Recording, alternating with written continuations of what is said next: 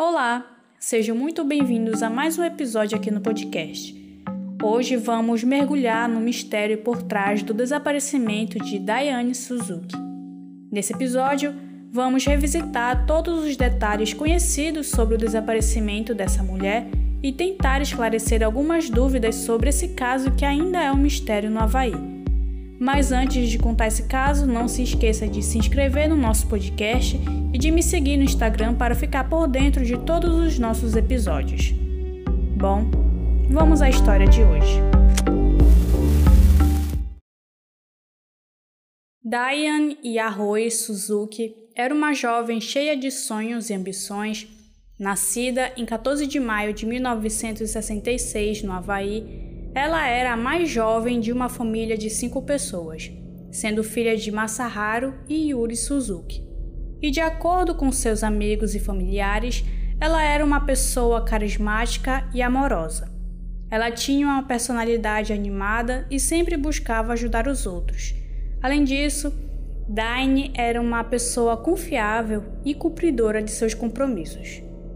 Apaixonada por jornalismo, Daine escolheu seguir a carreira de jornalista e estudava na Universidade do Havaí, em Manoa, para realizar o seu sonho.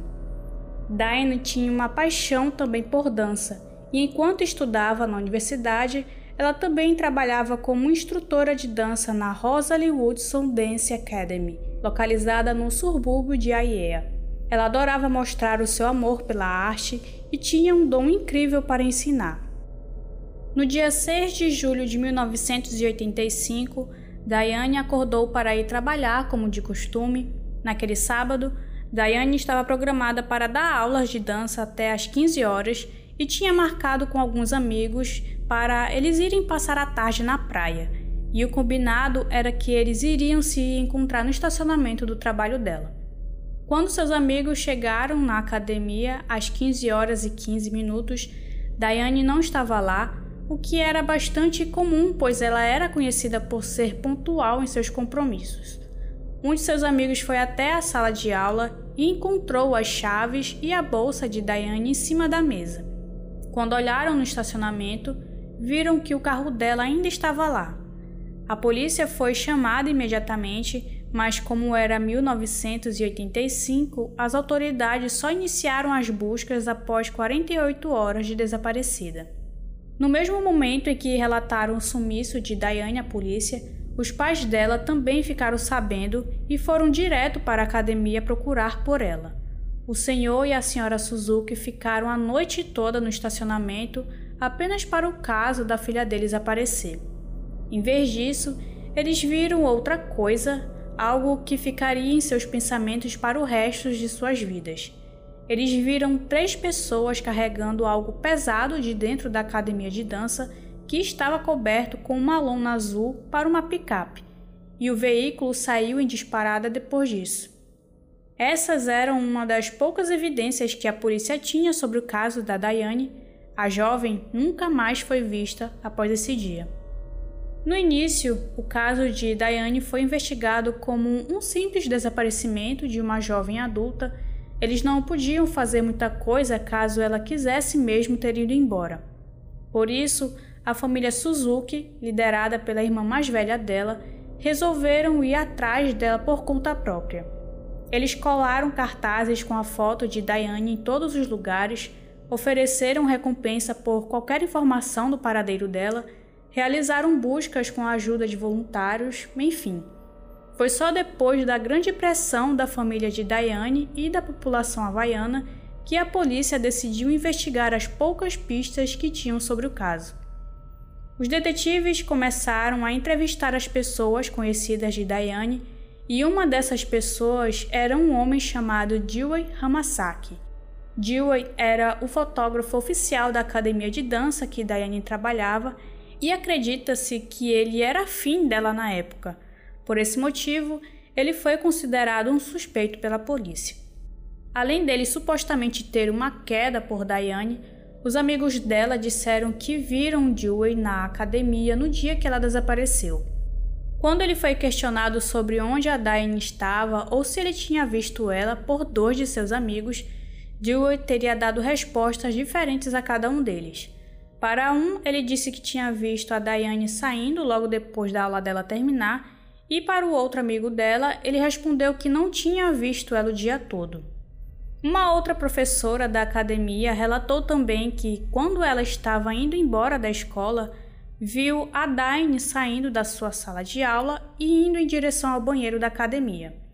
Essa testemunha disse que, além da Diane, Dewey era a única pessoa a estar no prédio. Essa teria sido a última vez que a Diane foi vista por alguém. Descobriram também que Dewey era uma das três pessoas vistas pelo pai de Diane carregando algo suspeito de dentro da academia no dia que ela desapareceu. As outras duas pessoas eram o pai e a irmã dele. Com a informação de que Diane foi vista indo ao banheiro e que supostamente ela e Dewey eram as únicas pessoas restantes na academia naquela noite, a polícia o chamou para um interrogatório. Dois dias depois do desaparecimento de Diane, Dewey compareceu à delegacia apresentando alguns arranhões nos seus braços e no rosto, o que não é nada comum, não é mesmo? Ele alegou que havia sido atacado por um galo da fazenda da sua família e por isso estava com aqueles machucados.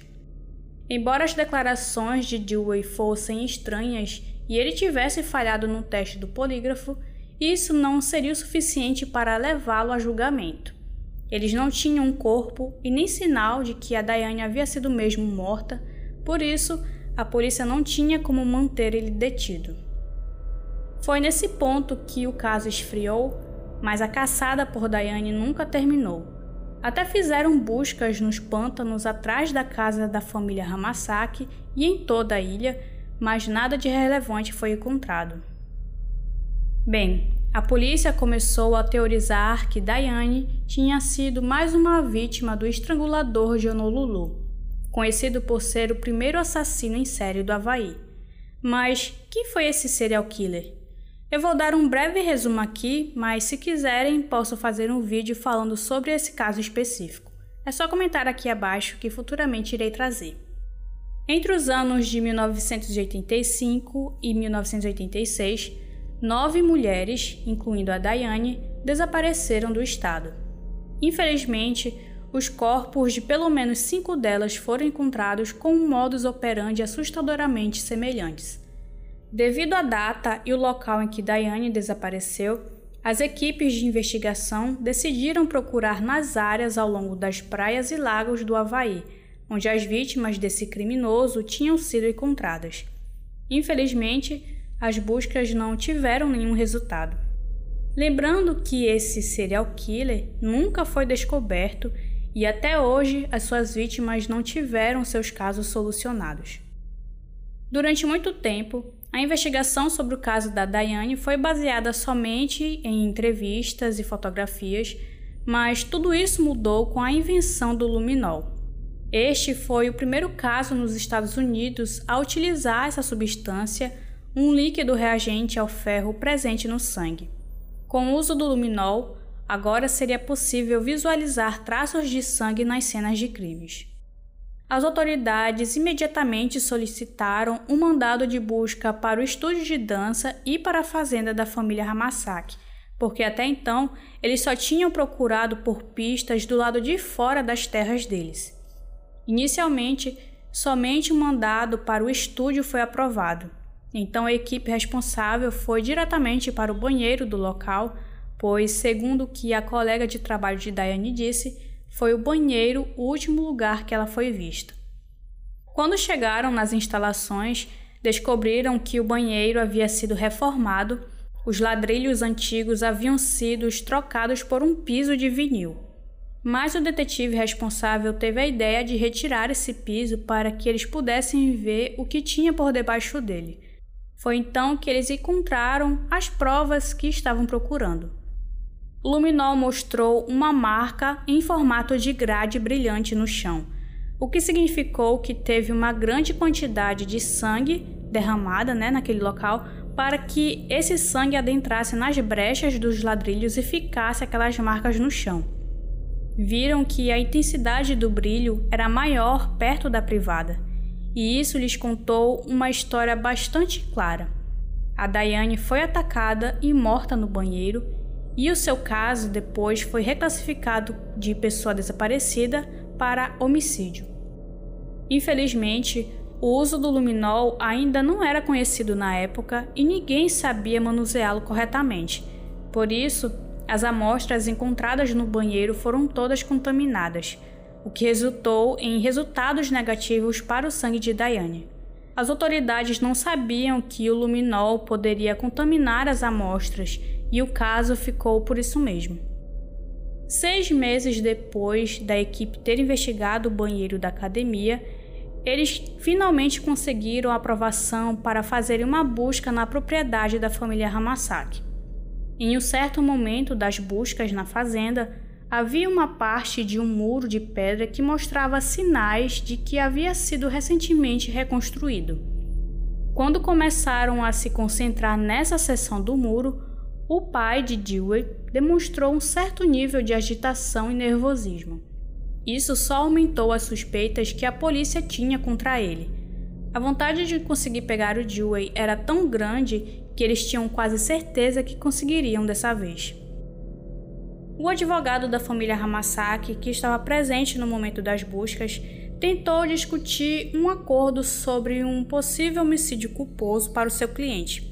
Mas os detetives, que estavam pressentindo que iriam encontrar algo de importante ali, decidiram recusar a se desviar do objetivo principal deles, que era de capturar o Dewey e o acusado de homicídio. Um dos investigadores cismou com um toco de uma bananeira que tinha ali próximo daquele muro recém-construído. Quando ele cavou naquele lugar, acabou encontrando roupas femininas parecidas com as que a Diane estava usando no dia que ela sumiu. E coincidentemente, essas roupas eram do mesmo tamanho dela. Essa pista sugeriu para os detetives que o corpo de Diane esteve enterrado na propriedade da família Hamasaki até seis meses antes e que ela foi desenterrada por causa do reinício das investigações. Em 1993, tentaram reabrir o caso, mas após 300 horas de depoimentos e gastos de milhares de dólares, nenhuma acusação foi apresentada contra o Dewey por falta de provas. A família de Diane não conseguiu identificar positivamente se aquelas roupas encontradas na fazenda eram de fato dela. Apesar de não terem provas contundentes, a descoberta de sangue no local de trabalho de Diane fez com que as autoridades revisassem as leis de assédio do Havaí. Eles incluíram nessa lei a perseguição e a pena passou a ser de cinco anos para quem cometesse esses atos. No 12º aniversário de desaparecimento, Diane finalmente recebeu um funeral adequado, mesmo sem o seu corpo para enterrar. Sua mãe faleceu no ano seguinte, em 1998, e seu pai, que continuou procurando a filha até o fim, morreu em 2016, aos 94 anos. Os irmãos de Diane ainda buscam respostas, mesmo sem nenhuma pista nova sobre o caso dela. Os investigadores acreditam até hoje que o Dewey foi o responsável pelo desaparecimento dela e que o seu pai e a sua irmã o ajudaram a esconder o corpo dela. Eles acreditam que o tempo de seis meses para o mandado de busca ser aprovado foi o tempo necessário para eles se livrarem do corpo dela. Depois de todos esses anos, Dewey continuou a sua vida ele abriu um estúdio fotográfico e até publicou um livro de fotografias cristãs inspiradoras. Bom, vimos nesse caso, mais uma vez, os atos falhos das autoridades em fazerem as investigações com agilidade. Eu acredito que era o protocolo que eles tinham que seguir naquela época, mas isso não quer dizer que isso me deixa menos triste e frustrada. Agora imaginem como que a família da Daiane principalmente seus pais que já faleceram sem saber o que aconteceu com a sua filha. Como que eles se sentiram todos esses anos? Se você achou interessante o caso de hoje, por favor, não se esqueça de avaliar e compartilhar esse episódio com pessoas que gostam desse tipo de conteúdo. Se quiser ser um patrocinador, torne-se um membro do podcast e me ajude a manter financeiramente esse projeto. Agradeço a todos os que ouviram o episódio até o final e espero vê-los em nossos próximos episódios. Tchau!